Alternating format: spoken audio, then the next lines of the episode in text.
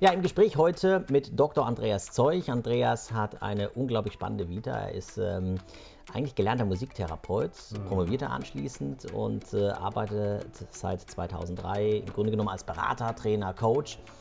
Äh, sein Fokus liegt auf der Entwicklung von partizipativ ähm, agiler Unternehmensführung und Kultur. Äh, er hat einige Bücher auch dazu veröffentlicht, Management von Nichtwissen in Unternehmen, viele so viel Intuition verträgt ihr Unternehmen und das neueste Buch, äh, unglaublich spannend, Alle Macht für Niemand, ähm, Aufbruch der Unternehmensdemokraten. Und dieser Unternehmensdemokrat ist heute bei mir. Wir sind gemeinsam in Berlin. Hallo Andreas, schön, dass du dir die Zeit genommen hast. Hallo Dennis, ich freue mich auch. Wir denken anders. Wir denken neu. Hashtag Andersdenker. Der Podcast für Menschen, die Organisationen, Geschäftsmodelle und Führung neu denken. Herausgegeben vom Institut für Sustainable Leadership and Change. Wir inspirieren, inspirieren und verändern Denkhaltungen. Mehr Informationen zum Podcast und unsere Weiterbildungsangeboten unter www.institut-slc.de. Ja, unsere Elementarfrage, mit der wir uns beschäftigen wollen heute, ist ähm, in dieser Podcast-Folge, welche Rolle spielt Intuition als professionelle Führungskompetenz in der Arbeitswelt 4.0? Und da möchte ich, ähm, wenn wir mit dieser Frage ähm, beginnen, äh, nochmal mit dir natürlich auch darüber sprechen. Du hast schon einen Andersdenker-Ansatz, weil wenn wir so ein bisschen in die Entscheidungslehre gehen, der klassischen mhm. ähm, äh, BWL, äh, dort begegnet man ja Intuition eher skeptisch. Das muss man ja ganz deutlich ähm, auch sagen. Es gibt den Nobelpreisträger Daniel Kahnemann, der lehrt uns in seinem Buch Schnelles Denken, Langsames Denken, dass uns das Bauchgefühl und intuitive Heuristiken häufig auf falsche Denkfährten setzen können. Und du fährst einen ganz anderen Ansatz und sagst, mein Plädoyer ist, hör mehr auf deinen Bauch, nutze Intuition als eine professionelle äh, Führungskompetenz. Stellst du dich damit nicht ja, diametral ähm, gegen die vorherrschende Meinung und stellst es radikal auf den Kopf? Hm.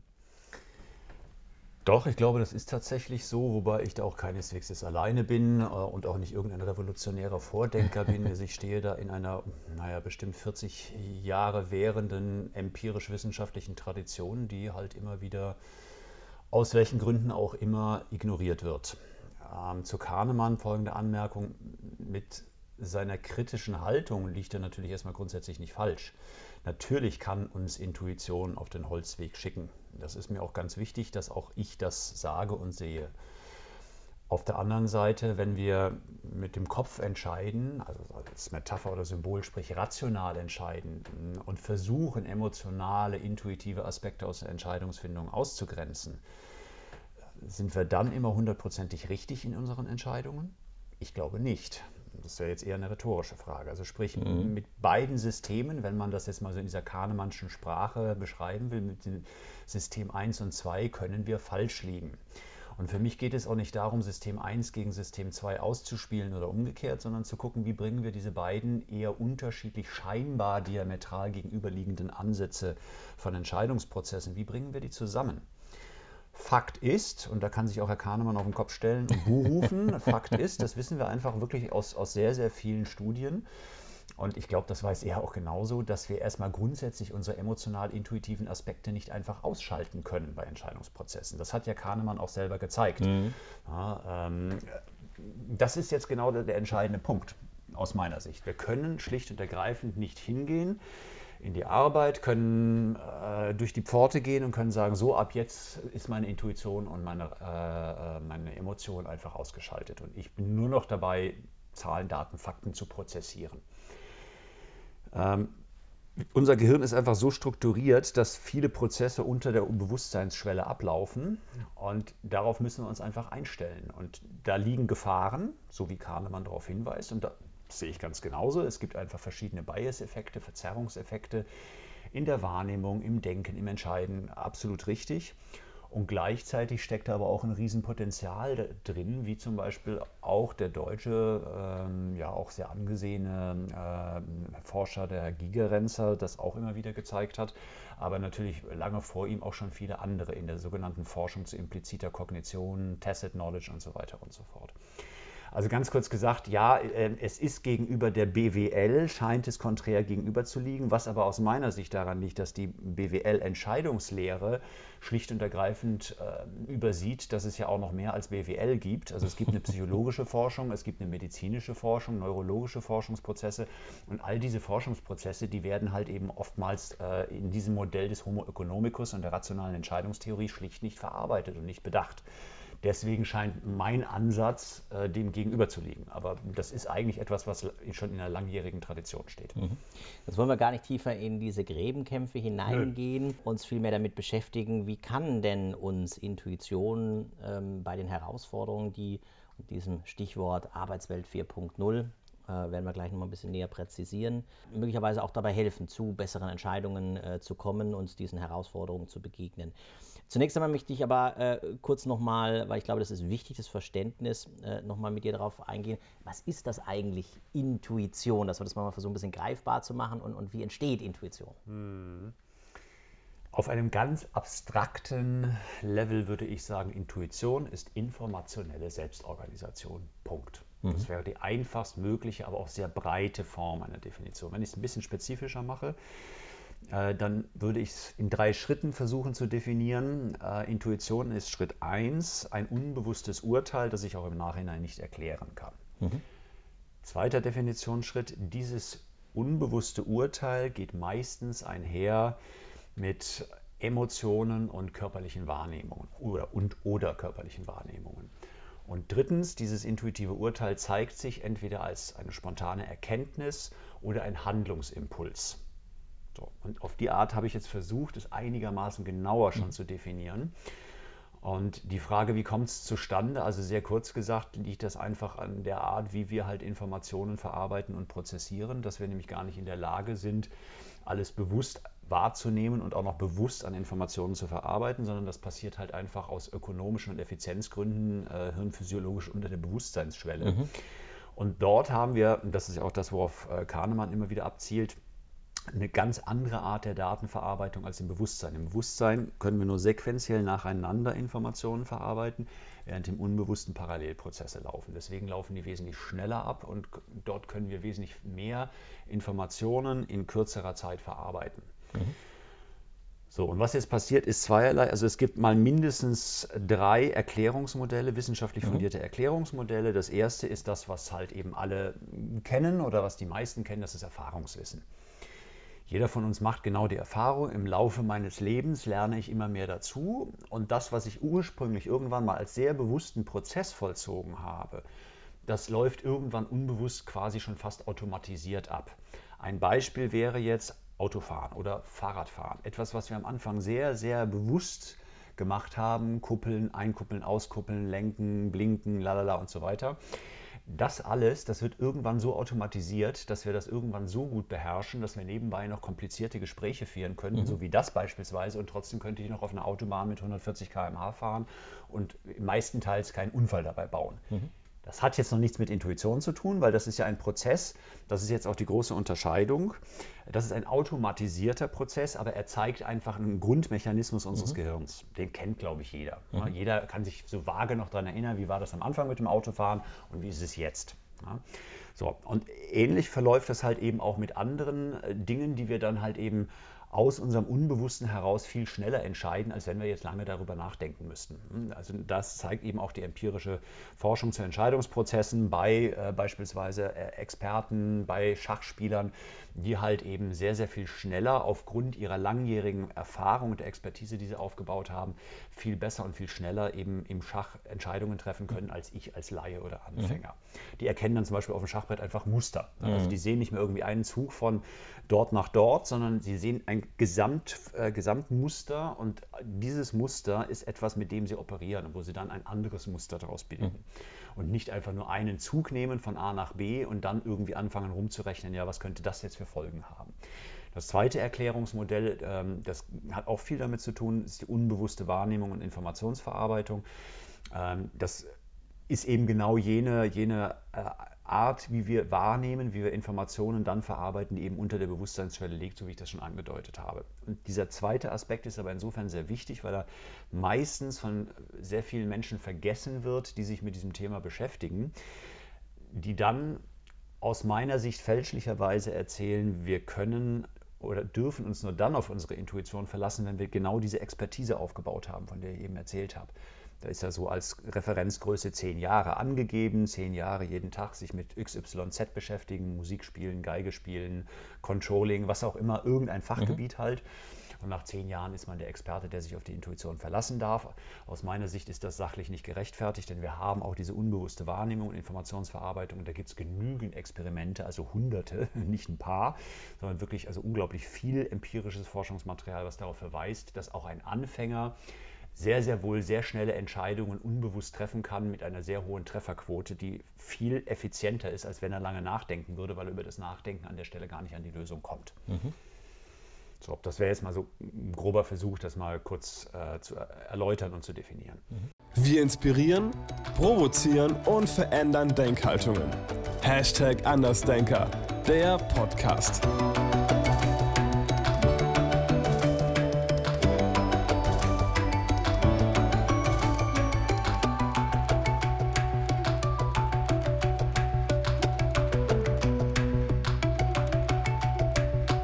Was ist das denn eigentlich, dieses neue Arbeiten? Da ja. ähm, herrscht ja äh, eine sehr hitzige Diskussion. äh, was ist jetzt wirklich neu, außer Turnschuhe, die salonfähig geworden ja. sind und bunte Post-its, die an der Wand äh, bappen? Ähm, du initiierst ja aktuell auch eine, eine, eine Diskussion mhm. ähm, über neue Konzepte für neues Arbeiten und welche Konzepte wirklich neu sind. Mhm. Vielleicht kannst du da nochmal ähm, ganz kurz äh, deine Sicht der Dinge ähm, uns wiedergeben. Was heißt denn das neues Arbeiten? Was ist daran neu und äh, welche Konzepte gibt es da, die dabei helfen können? Mhm. Also vieles ist erstmal tatsächlich nicht neu. Das ist aber auch deswegen kein Kriterium oder Qualitätsurteil, ob das gut oder schlecht ist. Ähm, also ein Begriff, mit dem ich ja durchaus sehr bewusst umgehe und operiere, ist die Unternehmensdemokratie. Mhm. Die ist nun keineswegs neu, die hat es in Form der Industrial äh, Democracy schon das erste Mal 1897 gegeben. 1911 hat es aber wieder eine ganz andere Welt das erste Mal gegeben, nämlich das Scientific Management nach äh, Frederick Winslow Taylor, also die Teilung, die Trennung von Denken und Handeln, ne, von Blue Collar, White Collar. Ähm, also da, da, geht ja ganz viel, also sowohl im klassischen Management als auch im alternativen Management oder in der Unternehmensführung äh, liegt schon lange, lange zurück, also mal mindestens 100 Jahre. Mhm. Ähm, so, was heißt jetzt für mich neues Arbeiten, Agilität? Erstmal stelle ich fest, es gibt eben sehr viele Begriffe, die sind nicht trennscharf. Mhm. Also was mhm. heute gemeint ist bei New Work häufig, wenn darüber gesprochen wird, dann geht es um flache Hierarchien. Oder was ich ja besonders liebe, um Abbau von Hierarchie bis hin zu, es gibt keine Hierarchie mehr, Hierarchiefreiheit, mhm. woran ich persönlich überhaupt nicht glaube, weil mhm. wir aus der Organisationsforschung wissen, sobald wir die formalen Hierarchien wegnehmen, bilden sich ganz, ganz schnell informelle Hierarchien. Und Hierarchie an sich ist auch überhaupt nicht ein Problem. Aus meiner Sicht ist das Problem eben die zementierten Formen und deswegen muss man es ein bisschen ausdifferenzieren, einer, wie ich es nenne, formal fixierten Hierarchie. Also du bist mein Boss, du bist mhm. auf einer bestimmten Stelle mit einer Stellenbeschreibung, da steht auch genau drin, was du für Rechte hast und was du für Pflichten hast und was du für Aufgaben hast, dasselbe bei mir. Und wenn du mal auf dieser Stelle bist, dann bist du auf dieser Stelle so lange, bis du halt wegbefördert wirst oder mhm. äh, gehst oder, äh, keine Ahnung, tot vom Sessel fällst. Aber ansonsten ist die Struktur dann fest und wir tauschen nicht einfach mal die Rolle. Mhm. Und das fundamental andere wäre tatsächlich, dass das fluide wird mhm. in meiner Wahrnehmung. Also, dass du jetzt in der Führung bist, weil du jetzt auch aus meiner Sicht heraus der, derjenige bist, der das Projekt viel besser nach vorne treiben kann, nach vorne bringen kann als ich. Drei Monate später haben wir ein anderes Projekt, einen anderen Kunden, eine andere Situation und dann sagst du, Mensch Andreas, also eigentlich bist du doch da viel besser geeignet, dann geh du doch mal in den Lead. Mhm. Dann sage ich, ja, okay, klar, machen wir. Und die anderen sind einverstanden, ich gehe in den Lead. Und so rotiert einfach die Führung als ein Beispiel jetzt. Mhm. Das wäre jetzt schon etwas tatsächlich fundamental anderes, wobei man auch nicht sagen kann, dass das jetzt fundamental neu ist. Natürlich hat sowas in einzelnen Situationen immer wieder schon mal irgendwo gegeben. Was tatsächlich aber neu ist in der ganzen Debatte, nach meinem Dafürhalten und was einen fundamentalen Unterschied macht. Mhm. Ich habe es ja eben schon gesagt, Industrial Democracy wurde 1897 als Buch das erste Mal veröffentlicht. Das ist schon eine Weile her. Ja, das liegt ein bisschen zurück. Genau. 1920 kam dann die Wirtschaftsdemokratie, ein anderes Buch, auch ziemlich mhm. wegweisend in dem Bereich. Und dann wurde es lange vergessen. Und 1970, 80 kam dann nochmal so eine Bewegung hoch, und das wird mir auch immer wieder erzählt, das ist doch alles alter Hut. Das hatten wir doch schon alles. Und es hat doch damals schon nicht funktioniert. Richtig. Und warum nicht? Ist meine Frage. Meine Antwort ist, weil wir damals die Versprechen der Unternehmensdemokratie oder Demokratisierung von Arbeit gar nicht einlösen konnten. Mhm. Weil wir die technischen Möglichkeiten nicht hatten. Heute haben wir ein Internet, wir haben mobile Endgeräte, wir haben Variables, ähm, wir haben Data, äh, also Big Data, wir haben Cloud Computing und so weiter und so fort. Wir haben plötzlich Technologien, um alokal und asynchron Entscheidungen treffen zu können und auch massenhafte Daten sinnvoll sehr schnell verarbeiten zu können. Mit anderen Worten, wenn wir das wollen, könnte VW heute zum Thema Dieselgate alle Mitarbeiter einbinden in irgendeine fundamental strategische Entscheidung. Technisch geht das. Mhm. Es ist nur die Frage, ob es gewollt ist. Ich sage auch nicht, dass es einfach ist, aber es geht. Mhm. Gehen wir mal 20, 30 Jahre zurück, dann wäre ein Unternehmen in der Größe von VW von, oder von äh, ähm, General Electric, dergleichen mehr, irgendwelche global aufgestellten Konzerne, wäre es nicht in der, möglich gewesen, mhm. die wären nicht in der Lage gewesen, auch alleine durch ihre internationale Aufstellung so schnell Entscheidungen zu prozessieren. Heute können wir das. Mhm. Fundamentaler Unterschied wird häufig in der Diskussion schlicht ignoriert. Mhm. Und das hat für mich ganz viel mit der digitalen Transformation zu tun. Und da wird, kommt das sinnhaft für mich sehr stark zusammen. Partizipation auf der einen Seite, digitale Transformation auf der anderen Seite. Mhm. Vielleicht noch ein, ähm, eine Ergänzung ähm, zu diesem ganzen Themenkomplex äh, Neues Arbeiten, äh, New Work. Da taucht ja am Horizont immer wieder, du hast ihn ja auch äh, genannt, dieser Begriff von Agilität, ja. agiler Organisation, ja. agilen Organis äh, agiler Führung, agilen Teams. Warum brauche ich aus deiner Meinung so etwas wie agil und wann, was charakterisiert Agilität deiner Meinung nach? es geht um Lebensfähigkeit mhm. zunächst mal. Lassen wir mal Gewinnoptimierung, Wachstum, lassen wir das erstmal raus, gar nicht aus irgendwelchen ja. moralischen, ethischen, sonst was ideologischen Gründen, aber es geht erstmal nur ums Überleben. Zunächst mal um das Überleben einer Organisation. Wie überlebt ein lebendes System? Für mich in meinem Verständnis sind Organisationen, zumindest solange sie aus Menschen bestehen und keine Decentralized Autonomous Organization sind, wie wir das in der Blockchain-Welt mit Smart Contracts ja auch schon beobachten können. Aber solange wir noch als Menschen dort drin arbeiten, ist es für mich ein lebendes System. Mhm. Also ein soziales System. Dieses soziale System kann meiner Auffassung sowieso auch früher schon nur überleben, wenn es in irgendeiner Weise in der Lage ist, sich an die Umwelt anzupassen. Mhm. Wenn sich nun das Umfeld dahingehend ändert, dass diese Veränderungen im Umfeld volatiler werden, schneller werden, unüberschaubarer werden, dann brauche ich auch schnellere Adaptionsfähigkeiten.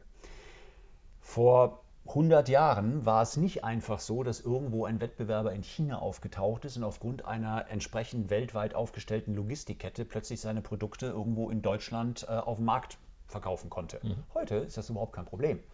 Nein, heute geht es sogar so weit, dass chinesische Investoren haufenweise deutsche Firmen oder europäische Firmen aufkaufen äh, und wir hier mittlerweile ein, ein regelrechtes Netzwerk haben von äh, Firmen, Organisationen, die in einem chinesischen Besitz sind und plötzlich irgendwie zu einer Konkurrenz werden. So, und darauf müssen wir irgendwie reagieren können. Und da kommt für mich die Agilität ins Spiel. Ähm, als Metapher würde ich sagen, wir als Mensch, als individuelle, mhm. als individueller Organismus sind per se agil. Ja, wir planen nicht alles ewig. Wir können unser, wir planen viel in unserem Leben natürlich, aber wir wissen ja, also so auch heute geschehen, ich habe irgendwie unseren Termin vergessen gehabt ähm, und auf einmal gucke ich irgendwo hin und muss dann irgendwie mich schnell adaptieren und muss irgendwie neu umplanen und alles wieder über den Haufen schmeißen, was ich sonst so im Kopf hatte. Mhm. Und das passiert ja nun andauernd. Und wenn das mit einer Organisation passiert, dann muss diese Organisation halt insgesamt in der Lage sein. Dann wird es einfach komplizierter, komplexer, herausfordernder und zum Teil sicherlich auch riskanter, wenn halt eben eine ganze Organisation auf diese Art und Weise mhm. reagieren muss. Und jetzt wollen wir die Brücke wieder schlagen zur Intuition, weil ähm, du ja auch ähm, ähm, die Auffassung vertrittst, dass, dass Agilität und Intuition im Grunde genommen zwei Seiten einer Medaille sind. Ja. Äh, erklär uns doch einfach mal, was, was da so deine Gedanken dahinter stecken hinter mhm. dieser Auffassung. Äh, tatsächlich ist mir das erst eingefallen, äh, ist mir diese, diese, diese, enge, sehr enge Zusammenhang, den ich da glaube zu sehen, ist mir erst eingefallen, als ich irgendwie mal das Thema Intuition für mich mal wieder so ein bisschen rausgekramt hatte. Mhm. Ich habe mich in den letzten zwei, zweieinhalb drei Jahren deutlich intensiver mit dem Thema Selbstorganisation, Partizipation, äh, Arbeiten 4.0 und so weiter beschäftigt, als mit der Intuition, mit der ich ja sehr, sehr lange als, als Thema unterwegs war, inklusive Doktorarbeit. Ähm, und dann ist mir plötzlich aufgefallen, naja, was, was heißt denn auch eben agiles Arbeiten? Agiles Arbeiten heißt ja eben auch, relativ schnell Entscheidungen zu treffen, um in eine, so kann man es möglicherweise beschreiben, Test-Operate, Test-Exit-Schleife zu kommen. Also ich entscheide etwas, dann gehe ich mit dieser Entscheidung raus, ich teste meine Entscheidung in der Realität, gucke, was passiert und dann kann ich es entsprechend anpassen. Also wenn ich zu dem mhm. Ergebnis komme, was ich mir wünsche, ist alles gut. Wenn nicht, dann muss ich irgendwie neu justieren. So. Um also möglichst schnell irgendwie äh, in so eine Art Prototyping reinzukommen, muss ich halt möglichst schnell entscheiden. Wenn ich möglichst schnell in äh, unsicheren Situationen entscheiden muss, dann habe ich aber eben häufig gar nicht die Zahlen, Daten, Fakten, die ich glaube zu brauchen, um rational entscheiden zu können. Mhm. Ich kann also eben jetzt nicht erstmal irgendwie irgendeine Entscheidungsmatrix äh, Matrix mir aufmalen äh, und dann erstmal lange Informationen sammeln und sie auf Validität prüfen, auf Reliabilität prüfen. Also ich sage mal, also wirklich mehr oder weniger streng wissenschaftliche Konzepte mhm. auch anwenden zur, zur äh, Gütequalität von Daten, aufgrund derer ich etwas entscheiden will. Ich kann genauso auch ja noch die Frage stellen, sind die Daten auch nicht politisch irgendwie missbraucht worden, also mikropolitisch, weil mich jemand ins Abseits drängen will, könnte ja auch sein. Das läuft dann bei mir unter der Fragestellung, sind die Daten überhaupt vertrauenswürdig? Sind die Daten verständlich? Sind sie konsistent? Und so weiter und so fort. Es gibt eine Menge Fragen, die man stellen kann und häufig auch stellen sollte. Und dann haben wir aber eben im Agilen gar nicht die Zeit, um das mhm. zu tun. So, und da kommt unsere Intuition ins Spiel. Und jetzt wäre mir wichtig an der Stelle, und das ist auch, glaube ich, in der Vermittlung für mich sehr, sehr zentral, wenn ich mit Menschen zusammenarbeite. Es geht jetzt, wie eingangs schon geschildert, nicht darum, das eine gegen das andere auszuspielen, auszutauschen, zu sagen, das eine ist besser, schneller, irgendwas äh, wertvoller, Nein, es ist immer kontextabhängig und es geht immer auch darum, dass wir beide Seiten brauchen und auch beide Seiten immer eine Rolle spielen. Mhm. Ich kann nicht rein intuitiv entscheiden, ich kann nicht rein rational mhm. entscheiden. Ich kann immer nur in die eine oder die andere Richtung tendenziell mich bewegen und äh, auch einfach methodisch gucken, okay, wann macht es mehr Sinn, so oder so mhm. Entscheidungsprozesse äh, zu vollziehen. Mhm. Und der Zusammenhang zwischen Agilität und Intuition ist eben darüber zu beschreiben, dass die agile Entscheidungswelt ja eine ist, die viel mehr äh, unter Unsicherheit Entscheidungen trifft als die geplante Welt. Mhm. Wir denken anders. Wir denken neu. Hashtag Andersdenker. Der Podcast mit Professor Dr. Dennis Lotter. Folge uns auf www.institut-slc.de.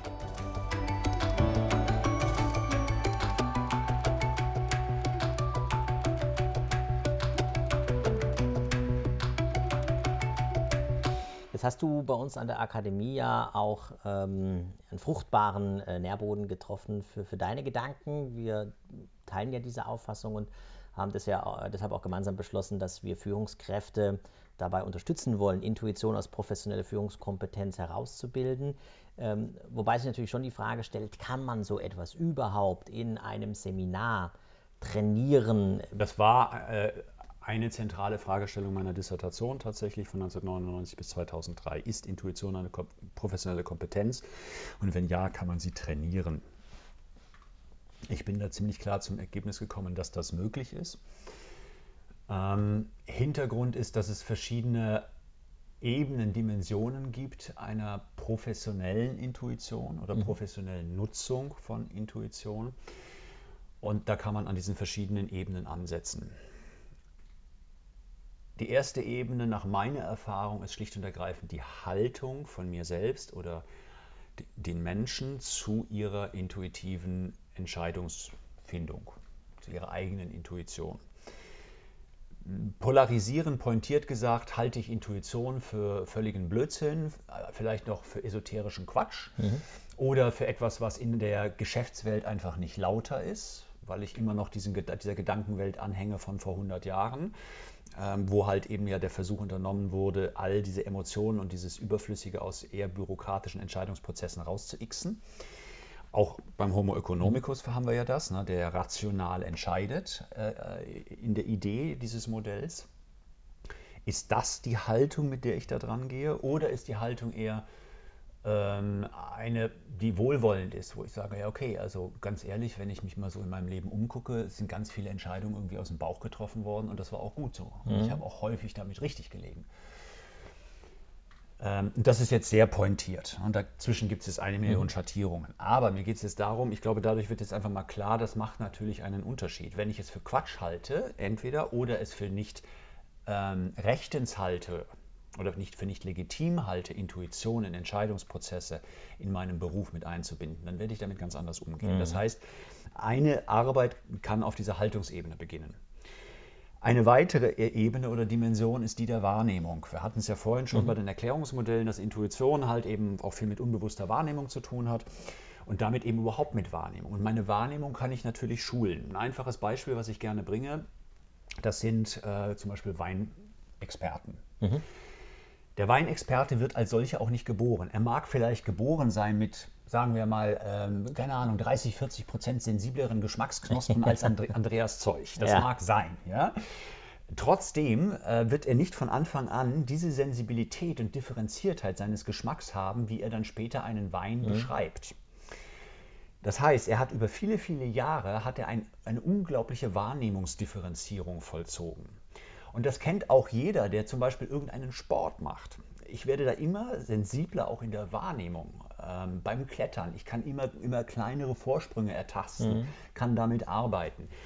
Ähm, ich kann beim Tanzen äh, viel, viel mehr irgendwie wahrnehmen, wenn ich aus einer Achse kippe und so weiter und so fort. Also das heißt, wir können unsere Wahrnehmung sehr, sehr wohl schulen und immer weiter ausdifferenzieren. Und das hört auch nie auf. Das ist natürlich jetzt nicht irgendwie ein lineares Ding. Ich, das kann ich das nicht immer unendlich weiterentwickeln. Ähm, aber es, also, auch wenn es eine Sättigungskurve ist, ein bisschen mehr geht immer. Mhm. Also ich kann auf dieser Wahrnehmungsebene arbeiten. Äh, eine andere Geschichte ist tatsächlich auch, dass ich mit dem Kontext arbeiten kann, also dem Umfeld, in dem ich bin. Wenn ich eine Führungskraft bin, kann ich zum Beispiel auch damit anfangen, dieses Thema eben genau zum Thema zu machen. Ich mhm. muss deswegen jetzt nicht einen, Workshop oder ein langes Seminar mit allen Mitarbeitern machen. Auch das geht, auch das machen Firmen und Organisationen. Davon habe ich ja zum Teil auch gelebt, dass die genau das tun. Aber es, es kann auch durchaus schon hilfreich sein, einfach genau das eher auch, auch beiläufig wirklich zu thematisieren, zu sagen, okay, also wie haben wir denn jetzt hier im Team die Entscheidung getroffen? Was meint denn ihr dazu? Ähm, war das jetzt rein sachlich orientiert? War das eher auch emotional, äh, intuitiv? Wir können auch als Führungskräfte, können wir auch Leute einladen, tatsächlich mal auf ihr Gefühl zu achten. In Ergänzung immer zum Verstand. Mhm. Ja, immer wieder. Ergänzung, nicht Ersatz. Mhm. Ähm, und ich kann genau dazu halt eben Menschen auffordern. Ich kann sie nicht dazu zwingen, das macht keinen Sinn, aber ich kann sagen, so was, was, was ist denn dein Gefühl gerade bei der Sache? Mhm. Wie, wie schätzt du das ein? Wir können dann in weiteren Schritten hingehen, können verschiedene Intuitionen abgleichen, weil Intuitionen sind natürlich hochgradig subjektiv und da kommen dann auch die Verzerrungseffekte rein, da kommen auch mögliche Fehler rein in der Wahrnehmung, in der Informationsverarbeitung oder in der Bewertung der Informationen, die wir wahrgenommen mhm. haben. Und dann können wir anfangen, wenn wir zwei zum Beispiel irgendein Projekt machen, dann können wir anfangen, darüber uns auszutauschen, okay, was ist denn dein Gefühl mit diesem neuen Kunden und was ist mein Gefühl? Was ist dir positiv aufgefallen oder negativ, was, was bei mir und so weiter und so fort. Und dann können wir einfach in zunehmend engeren Kreisen und so langsam äh, um eine Entscheidung herum dann halt eben äh, äh dem annähern und mhm. dann gemeinsam auch zu einem Ergebnis kommen. Das ist jetzt nur mal sehr, sehr kurz skizziert, mhm. aber das sind verschiedene Ebenen, auf denen man natürlich arbeiten kann. Mhm. Jetzt hat vielleicht nicht jeder die Gelegenheit, ähm, demnächst ein Seminar mit dir zu besuchen. Vielleicht hast du aber dennoch einen, einen ich sage jetzt mal, ganz kurzen, prägnanten Methodentipp, was mhm. kann ich morgen tun, um diese Wahrnehmungsfähigkeit, äh, diese, diese, diese Intuition zu schärfen, bei mir weiterzuentwickeln? Der Hashtag Andersdenker Methodentipp. Mhm. Also spontan würde ich zwei Dinge nennen. Äh, Im Grunde genommen kann man es auch mit Loslassen beschreiben. Das fällt uns aber extrem schwer, weil mhm. wir ja versuchen die ganze Zeit bewusst steuernd, kontrollierend unsere Entscheidungen zu treffen und Gedanken zu prozessieren und darüber nachzudenken. Aber diese, dieses einfache, okay, ich, erst gehe ich hin, denke gründlich drüber nach und dann lasse ich los und dann treffe ich die Entscheidung. Dann kriege ich auch noch ein klareres Gefühl. Das ist einfach sehr hilfreich. Und dann auch nochmal immer darauf zu achten, wenn ich eine Entscheidung getroffen habe, okay, wie fühlt sich das an? Auch nochmal so einen kurzen Gegencheck zu machen. Fühlt sich das jetzt richtig an oder habe ich dann doch noch wieder so einen Impuls von, äh, Moment, da stimmt irgendwas nicht. Mhm. Äh, wir, wir, können auch einen ganz einfachen, äh, ich, ich sage mal, methodischen Trick anwenden. Ne?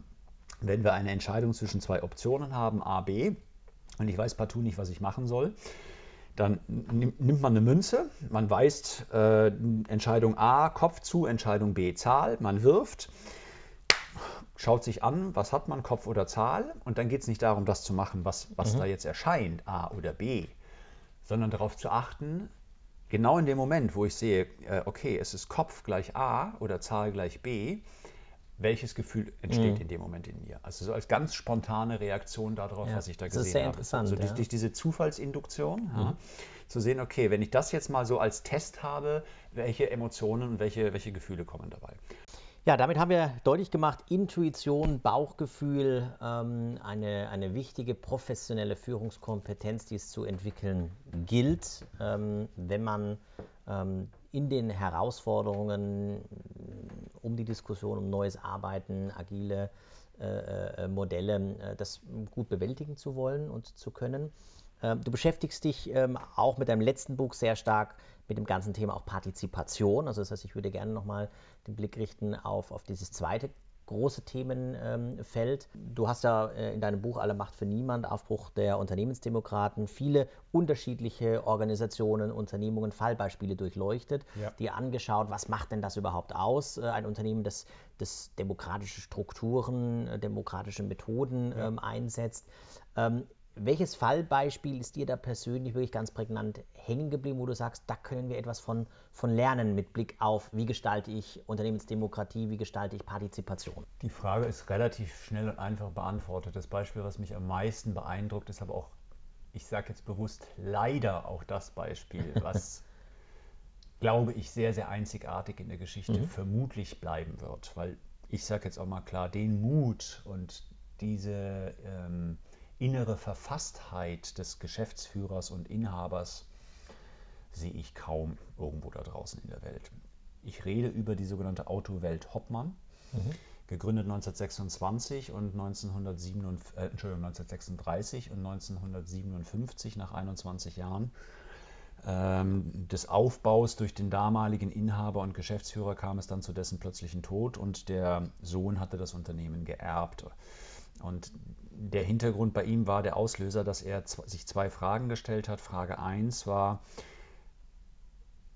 bin ich überhaupt in der Lage, dieses Unternehmen zu führen? Kann ich das überhaupt? Also er hat die Kompetenzfrage kritisch an sich mhm. selbst gestellt. Hintergrund, er hat einfach nicht bis dahin viel mitgearbeitet gehabt. Also er wusste nicht, wie genau das, das Business funktioniert. Mhm. Deswegen mhm. war das auch eine berechtigte Frage, mhm. die sich aber auch so manch ein anderer Geschäftsführer heute vielleicht mal stellen sollte oder angehender Geschäftsführer, der irgendwie ein Unternehmen erbt und da doch dann häufig ganz gerne auch mal blauäugig reinläuft.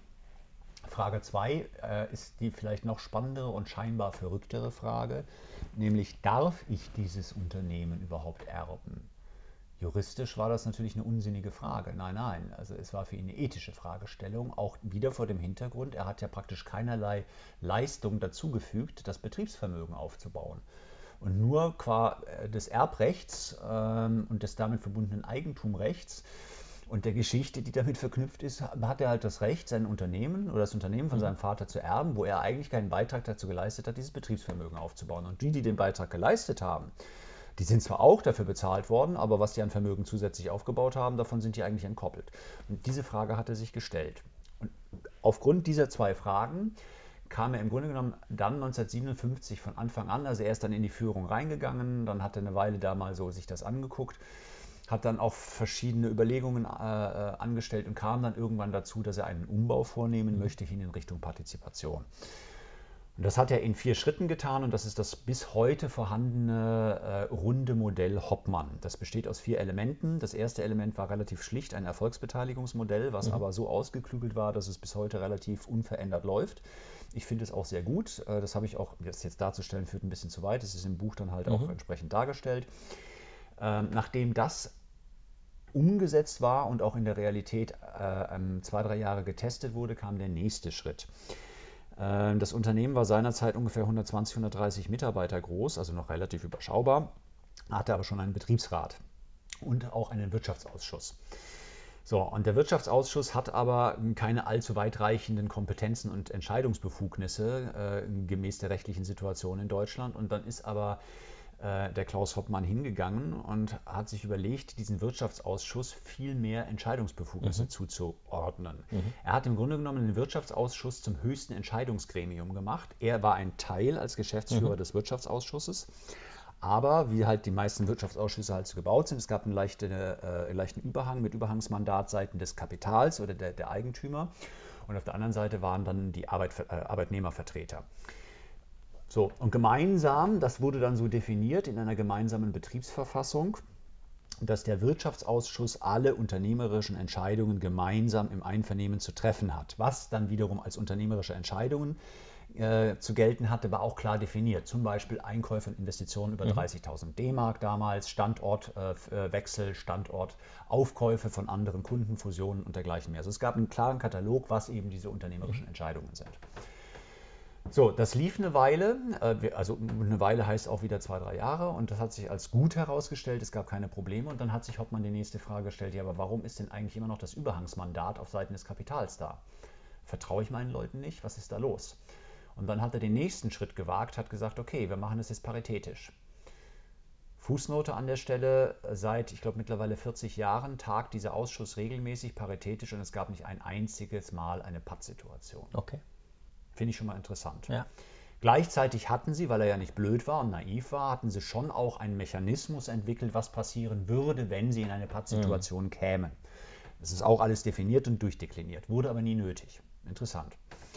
Gut, das war das zweite Element. Dann kam das dritte Element. Interessant, äh, nach ein paar Jahren kamen dann die Arbeiter auf ihn zu und haben von sich aus gesagt, ja, ist ja alles schön mit dem Wirtschaftsausschuss, also auch ernst mhm. gemeint, super, aber so im täglichen Leben, naja, da ist es doch alles immer noch irgendwie ziemlich normal mit Top-Down. Ne? Der Meister sagt halt, wo es lang geht und wir müssen irgendwie springen. Können wir da mal was dran ändern? Ich verkürze das jetzt mhm. etwas. Mhm. Und was dann gemacht wurde, war, dass er sich überlegt hat, okay, ähm, das ist doch toll, dann machen wir autonome, teilautonome Arbeitsgruppen, die ihren Sprecher selber wählen, quasi demokratisch aus ihren eigenen Reihen heraus und unter der Leitung des gewählten, aus den eigenen Reihen gewählten Sprechers und Leiters eines Teams oder einer Gruppe werden dann gemeinsam Entscheidungen getroffen, Probleme gelöst und so weiter und so fort. So, und dieser Mechanismus, den gibt es ebenfalls bis heute noch. Und viertens und letztens, und das war dann tatsächlich das Visionäre mhm. bei ihm und das, wo auch die meisten einfach nicht mehr mitgehen können als Inhaber äh, ähm, und Geschäftsführer, dass er irgendwann gesagt hat, so, also es läuft alles prima, aber im Grunde genommen, ich habe auch noch das Recht dazu, ich kann auf die äh, Betriebsmittel und das Betriebsvermögen durchgreifen, das gehört nach wie vor alles mir, es ist mein Eigentum weiterhin. Mhm. Äh, ich kann damit immer noch machen, was ich will. Oder auch, selbst wenn ich mich anständig verhalte, wenn ich eines Tages plötzlich sterbe, wie mein Vater oder überhaupt sterbe, dann kann jemand anderes kommen und kann das alles wieder zerschlagen. So, und das hat ihm nicht gepasst. Das mhm. hat ihm überhaupt nicht gefallen, deswegen ist er dann halt, hat er lange gesucht nach Mittel und Wegen. Äh, ich sag mal so, der sozialistische Weg einer, einer äh, Vergemeinschaftung, das war nicht seins. Das fand er auch nicht attraktiv, äh, also in Richtung Genossenschaft mhm. zu gehen oder sowas. Ähm, und was er dann gefunden hat, war die Lösung äh, des sozialen Stiftungsunternehmens. Mhm. Er hat dann also sein Unternehmen, die Betriebsmittel und das ganze Eigentum überschrieben an eine soziale Stiftung äh, mit dem Namen Demokratie im Alltag, die den Stiftungszweck hatten, im Alltag von Jugendlichen deren Demokratiekompetenzen zu stärken, und zwar lokal, im Umfeld von Siegen. So, und das wurde dann tatsächlich gemacht und dann wurden entsprechende Mechanismen auch aufgebaut, wie, die, wie der Vorstand von äh, der Stiftung getrennt ist von äh, der Geschäftsführung und das weiterhin aber der Wirtschaftsausschuss das äh, zentrale steuernde Element in der Unternehmung mhm. ist, dass aber eben das ganze Ding der Stiftung gehört und im Grunde genommen damit sich das Unternehmen selber gehört, weil die Stiftung wiederum, da war nicht einer mhm. jemand der Besitzer mhm. alleine. So, und ähm, dadurch, so meine Interpretation, ist einfach was ganz Spannendes passiert, dass nämlich plötzlich äh, eine andere Form von Sinnkopplung möglich wurde. Für die einfachen Arbeiter, ja. blöd gesprochen, also sprich diejenigen, die irgendwo in den Ölwannen rumwühlen und mhm. schrauben, ist immer so mein Bild, ähm, die man vielleicht nicht normalerweise jetzt irgendwie mit New Work in Verbindung ja. bringen würde oder Sinnkopplung oder sowas, ja, sinnhaftem Arbeiten. Äh, die haben halt das gemacht, was sie gemacht haben, aber sie wussten, und für manche war das sicherlich auch völlig egal, aber es gab bestimmt auch genug Leute, die fanden das nämlich genau spannend, dass sie mit ihrer Arbeit einen Beitrag dazu leisten, dass Jugendliche in ihrer Region Demokratiekompetenzen antrainiert mhm. bekommen. Also sie haben einen Beitrag geleistet für das Gemeinwohl. So, und äh, das war einfach ein letzter, vierter spannender Schritt, der bis heute auch so gültig ist. Ähm, und das ist das runde System Hoppmann. Und das hat mich tatsächlich am meisten bewegt, beeinflusst ähm, und fasziniert. Mhm. Es gibt ja äh, viele, beschreibst du ja auch in, in, in, deinem Buch, viele Möglichkeiten, wie man sich auf den Weg machen kann, äh, ja. äh, Partizipation äh, zu gestalten, bis runter auf einer ganz kleinen Ebene. Ich als Führungskraft mit meinem Team, was kann ich da tun? Das mhm. werdet ihr dann auch im, im, im Seminar ja. äh, gemeinsam äh, thematisieren und, und auch trainieren. Wäre jetzt an der Stelle auch ähm, zu weit führend. Ich würde dir ganz gerne aber noch drei Satzanfänge zum Abschluss oh. stellen. Bin gespannt. Der Test meiner ähm, eigenen Agilität. Genau. Äh, wo ich dich bitten möchte, dass du ganz äh, spontan und agil äh, mhm. reagierst und darauf antwortest. Intuition ist eine in der agilen Welt zunehmend wichtigere Kompetenz. Agilität bedeutet für mich in einer Welt, die sich immer schneller verändert, überlebensfähig und vielleicht sogar wachstumsfähig zu bleiben. Unternehmensdemokratie hat den Vorteil, dass wir die Intuition und Rationalität, die Weisheit, die Klugheit der vielen besser für uns und für die Unternehmung nutzen können.